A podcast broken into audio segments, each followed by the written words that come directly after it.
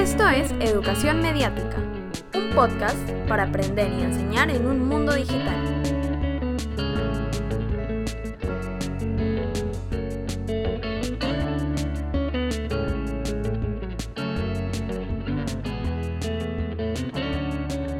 Hola, soy Julio César Mateus y con la producción de Carlos Mejía hacemos este podcast sobre educación mediática. El día de hoy vamos a abordar un episodio y viajamos a México para conversar con Noemí Lugo, que es docente e investigadora de la Escuela de Humanidades y Educación del Tecnológico de Monterrey. ¿Cómo estás, Noemí? Muchas gracias. Hola, Julio. Muy bien. Muchas gracias por la invitación. Noemí, me interesa mucho tu aproximación al tema de la educación mediática porque tú investigas la relación entre esta, las culturas digitales y las condiciones y los trastornos del espectro autista. Quisiera pedirte que hicieras una introducción, eh, ¿qué es condiciones espectro del trastorno autista? Sí, eh, mira, el, el, autismo, así como en cortito, se conoce oficialmente en términos médicos como trastorno del espectro autista. Es una condición médica eh, de por vida que se caracteriza por tener retos en la comunicación, en la comunicación social, en el lenguaje, Em, intereses eh, repetitivos y aunque dentro del, diagnóstico oficial no aparece como tal, alrededor del 95% de las personas tienen retos sensoriales y es lo que más afecta a su calidad de vida.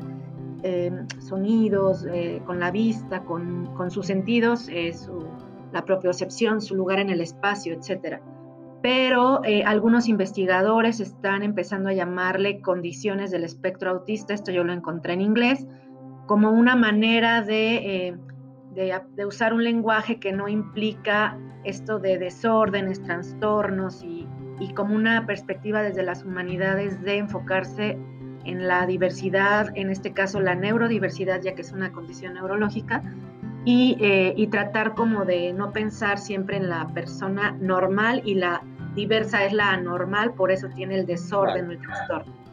¿Y cómo te interesas en el tema? Tú tienes un interés personal y tienes este, una producción muy rica en este sentido, ¿no? ¿Por qué te interesa el tema? Mira, a mí me empezó a interesar por, por mi hijo, yo empecé a investigar esto como pues yo soy investigadora, como tú lo dices, del área más de cultura digital y educación mediática, etcétera. Pero cuando mi hijo era pequeño, eh, pues la manera en la que yo encontraba de solucionar mi día a día, pues como siendo investigadora, ¿qué hace uno? Pues voy a buscar, voy a buscar, ¿no? Pero claro, en vez de buscar solo en blogs, me empezaba a ir a, a bueno, entonces voy a buscar el paper original y cada vez fui profundizando más. La verdad es que la investigación me dio respuestas que, que, por ejemplo, no había médicos que no me decían algo. Por ejemplo, esto de la integración sensorial nadie me lo dijo hasta que mi hijo empezó a tener fobias fuertísimas y yo desesperada empecé a buscar. Eh, sobre el medicamento, si usar o no, total, todo me empezó a dar respuestas y mucho tiempo fue nada más una manera de, de solucionar mi, mi, vida como madre, ¿no? Como un recurso, donde yo me sentía cómoda porque pues un investigador investiga y se siente como, ah, ya tengo la respuesta de, del artículo que acaba de salir en 2020, ¿no? Hasta que después, em, pues eh, también en eso mismo empecé a usar aplicaciones y móviles con mi hijo, porque yo soy también muy fan, una usuaria muy, muy eh, fan de, de los dispositivos móviles. Y pues el niño se acercaba, se llama Andrés, ¿no? Mi hijo se acercaba y empezaba ya a jugar conmigo y de así fue como de repente empecé también como sin querer usarlo para investigación, desde la actitud de investigadora, decir, mira, hace esto y tal, y ahora voy a aplicar lo otro. Mi pobre hijo en ese sentido fue como conejillo de indias, o podríamos decir que al ser investigadora yo actuaba como madre sin desligarme del, del rol de investigadora. Y cuéntame, en esta, en esta búsqueda en la que fuiste profundizando, eh, ¿Qué dicen los autores? ¿Qué sabemos hasta el día de hoy sobre este, eh, sobre este tema? Mira, los dispositivos móviles se han investigado sobre todo como muy parecido. Hay un área que se llama como aprendizaje facilitado por computadora, que cruza un poco eh, la tecnología educativa y a veces más que tecnología educativa es como tecnología de asistencia, precisamente cuando se piensa que en una condición médica a lo mejor hay aprendizajes que no son sobre educación, sino sobre autonomía o cosas que, que, la persona tiene que hacer en su vida diaria o aprender. Entonces es aprendizaje facilitado por computadora. Eh, realmente no se ha estudiado tanto los móviles y lo que yo encontré es que se tienden a estudiar como desde el rol de espectador, o sea, el video. Eh, lo que más encontré es que se usa muchísimo esta función de espectador del modelado en video. Entonces, eh, digamos que teniendo los móviles esta característica tan importante de interactividad, no encontré que se exploraran tanto eh, las funciones interactivas. Eh, y dentro de lo que encontré hay un cuerpo muy naciente apenas de, alfabetización mediática digital, en, nuevas alfabetizaciones, o sea, de diferentes perspectivas vista la alfabetización o educación en medios, pero en realidad es como apenas muy cortita.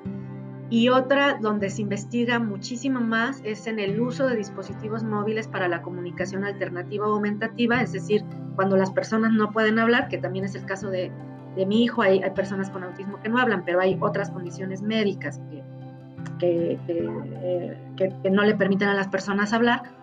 Eh, pues se usan estos dispositivos que antes eran algún, bueno, más bien estos comunicadores que antes eran álbumes impresos donde la gente señalaba y que ahora se han pasado a ser comunicadores con, con voz, con una, no sé, una base de datos de 4 o 5 mil imágenes personalizables, eh, que es como más se usa, digamos, los dispositivos móviles.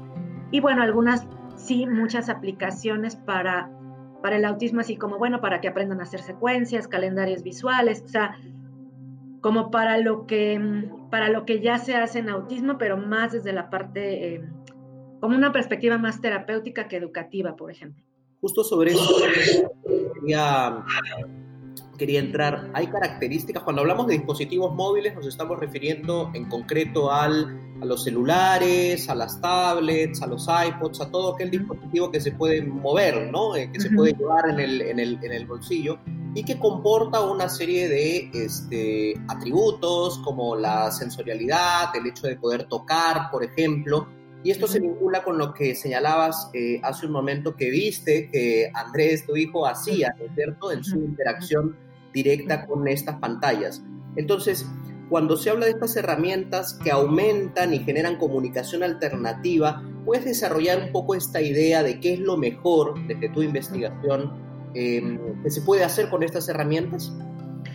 Sí, eh, yo creo que, se, que yo creo que se tienen que usar, mira, yo de lo que encontré es eh, en otras revisiones de literatura, no específicamente sobre móviles, que a veces el uso de la tecnología está supeditado a, por ejemplo, innovación o experimentación de vamos a ver qué se puede hacer con realidad virtual, pero que no realmente llega a la gente y además está, creo que a veces puedes leer entre líneas que los investigadores están un poco más preocupados por la realidad virtual y su experimentación que por realmente la cuestión del uso educativo médico y, menos aún encuentras que lleguen, o sea, se quedan siempre pues en, experimentación, ¿no? En, en, yo ya generé conocimiento. Una de las cosas que dices este, que me parecieron más interesantes es que es difícil separar el uso educativo del uso terapéutico que a veces se le da a estas aplicaciones. ¿Puedes desarrollar un poco esta idea? Sí. Fíjate que eh, yo, yo creo que uno de los problemas que es más de fondo desde, las, desde, las, desde la visión, y yo por eso recurrí a las humanidades, es cómo se considera la persona. Y por supuesto hay que hacer terapia, y no, no, no quisiera decir para nadie que me escucha que no hay que hacer terapia, pero creo que cuando hay una condición médica así, de repente, como mamá y como investigador y docente, yo he sentido que se piensen que hay que terapear, por decirlo de manera informal, al niño durante toda su vida y se descuida la educación.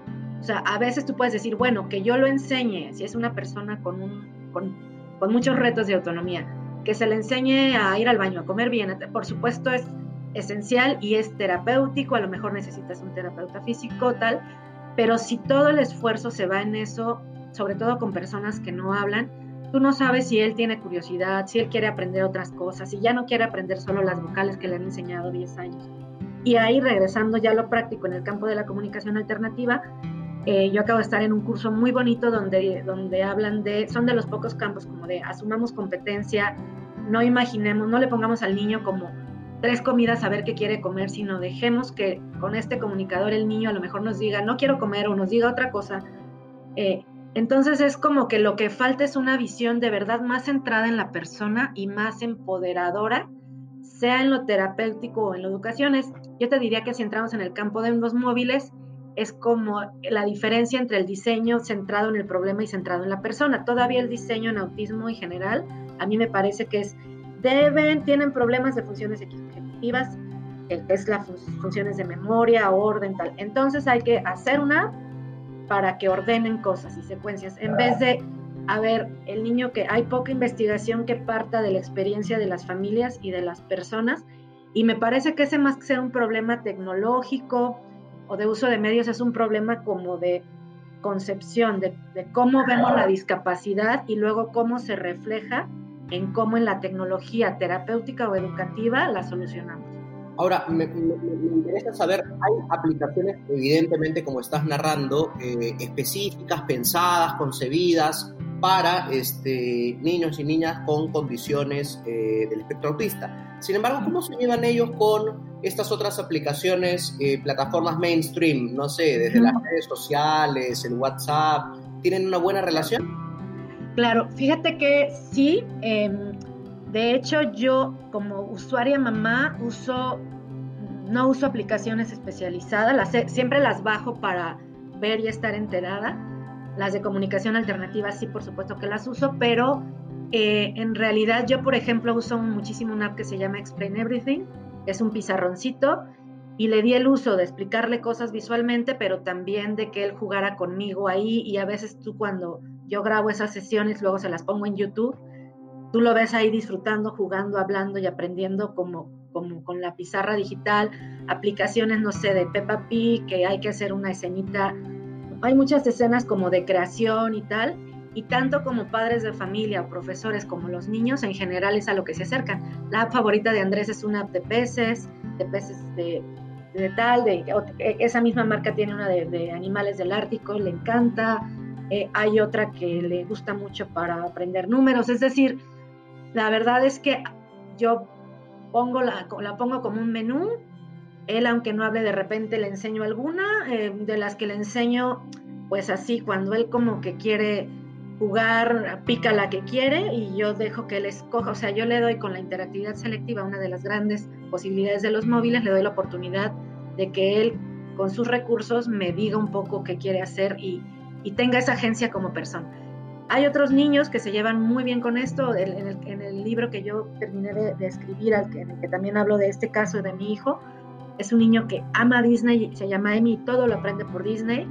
Y gracias a eso él aprendió. Bueno, él se duerme casi con su, iPad, digo, a lo mejor hay que dimensionar los tiempos, pero eh, él, por ejemplo, eh, escucha música de sus ficciones favoritas ahí, ahí ha aprendido un poco a leer para aprender las letras este, de las canciones, aprendió a dibujar en su compu solo y en su iPad para dibujar personajes de Disney.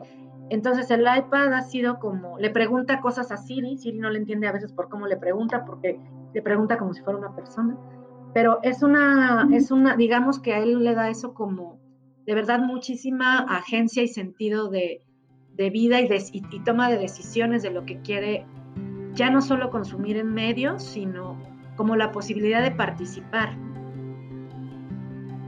no, no ser solo un espectador, que es el uso mayoritario, este, por lo menos el abordaje más eh, recurrente. Un par de cuestiones eh, finales, eh, Noemí. Andrés tiene nueve años, nueve años. ¿De qué edad este, recomendarías o sugerirías em, trabajar, digamos, esta relación más cercana con las aplicaciones y con los dispositivos móviles? Yo creo que desde los diagnósticos se dan aproximadamente desde los tres y yo pensaría que es bueno, creo que, la, que debe aplicar lo que a otros niños, es decir, los, los cuidados que los padres quieran tener de seguridad, de qué consumen el dispositivo, de uso, de cantidad de tiempo por la luz de la pantalla. Eso creo que aplica a cualquier niño y que a lo mejor seguramente tú en este programa has abordado más ese equilibrio entre, por supuesto, la seguridad y el cuidado y tampoco el pánico que entonces no, no, no se vean como recursos cuando más en estos casos pueden ser un gran recurso si, si el niño no habla y a través de la tablet te puede indicar cosas, jugar contigo y aprender. Eh, yo creo que está bien desde los tres años, creo que habría que eh, precisamente escoger, ¿no? Eh, y yo jamás hice un uso, no he hecho lo que recomiendo sobre todo que no sea un uso no acompañado, y sí lo he visto mucho, o sea, he visto mucho que como en general es, tú le preguntas a los papás de los niños con autismo, les encantan las tablets, a veces sí se convierte como en otros casos una nana, ¿no? Entonces se la dejo y ya me voy y, y también se vale porque los papás de niños con discapacidad pasamos muchas horas en el cuidado. Entonces, oye, si tú quieres hacer algo y tu hijo se entretiene media hora en el iPad o en la tablet, la marca que sea, no está mal. Pero en realidad creo que lo más importante es que el uso sea acompañado, que, que sea una cosa que es, es, un objeto para tú y yo jugar, para tú y yo ver historias, para tú y yo dialogar. Y por supuesto, conforme el niño vaya teniendo independencia, por supuesto que tenga ratos tal, pero eh, que haya una selección, una curaduría de los recursos. Sí, el acompañamiento, lo hemos dicho en otros episodios, es eh, crucial para que no se conviertan los dispositivos en biberones electrónicos, ¿no? Como se claro. en los, en los 70 y los 80 las, a, a, a, otros dispositivos mediáticos. Finalmente, eh, ¿hacia dónde crees que va eh, o cuál es el reto de la educación mediática vinculada con este, con este tema? Decías que hay eh, poco todavía, ¿no? ¿Hacia dónde deberíamos ir? Eh, yo creo que uh, yo lo que, al menos lo que yo estoy proponiendo y hacia allá, pues, pues, porque esa es mi visión, creo que deberíamos ir, es que creo que eso, que debemos empezar en edades tempranas, que debe incluir aprender sobre la interfaz a nivel visual y a nivel eh, interactivo, eh, que se debe, como en la comunicación alternativa, asumir competencia, no pensar que no, es que mi hijo a lo mejor tiene discapacidad intelectual y no va a entender, no, al contrario, pensar seguramente mi hijo va a entender o seguramente mi alumno va a entender. Eh, y creo que debe hacerse así porque eh, la esperanza que yo tengo en estos dispositivos es que, aunque, como ahora, ¿no? aunque estés en casa, aunque tengas problemas de otras discapacidades como movilidad, ¿no? Eh, yo tengo otro, dirijo una tesis ahora sobre, sobre el uso de videojuegos en, en chicos con distrofia muscular de Duchenne que tienen problemas de movilidad reducida. O sea, Nada más pensar que esto te abra mundo, que tú puedas participar, interactuar, estar en redes, mandar mensajería, aprender, leer, eh, te muevas, te puedas mover o no te puedas mover. Eh, si tu cuestión es como las condiciones del espectro autista social, pues a lo mejor te, si, no digo que te aísles del mundo físico y presencial, pero si te facilita socializar el que no tienes tanto estrés como en una situación de cuerpo físico, pues bueno, le veo muchas posibilidades. Entonces ese sería mi sueño, ¿no? Que pensemos en esto como, como algo que a quien no habla le permite comunicarse con otros recursos que no son el habla, a quien no se mueve le permite convertirse en otro en un videojuego y moverse en un, en un escenario simulado. O sea, es que tiene muchísimo potencial y es lo que a mí me ha llevado incluso a cada vez, aunque sigo haciendo cosas más generales de alfabetización mediática y educación y demás, pues me, me, jala, ¿no? Por la relevancia que le veo a este campo. Y te agradezco mucho por ser de las pocas investigadoras, este, casi de las únicas en América Latina que están abordando este tema con tanta seriedad. Creo que hace falta mucha investigación y eres una referente en ese sentido, eh, Noemí. Muchísimas gracias por tu tiempo. Gracias a ti, Julio, y gracias por la invitación nuevamente. Que estés muy bien. Si quieres seguir nuestro contenido, suscríbete en Spotify, Apple Podcast o tu plataforma de streaming favorita. Links a nuestro blog y a las referencias mencionadas durante el episodio están disponibles en la descripción. Esta es una producción para Educarred, proyecto de Fundación Telefónica y la Fundación Bancaria La Caixa.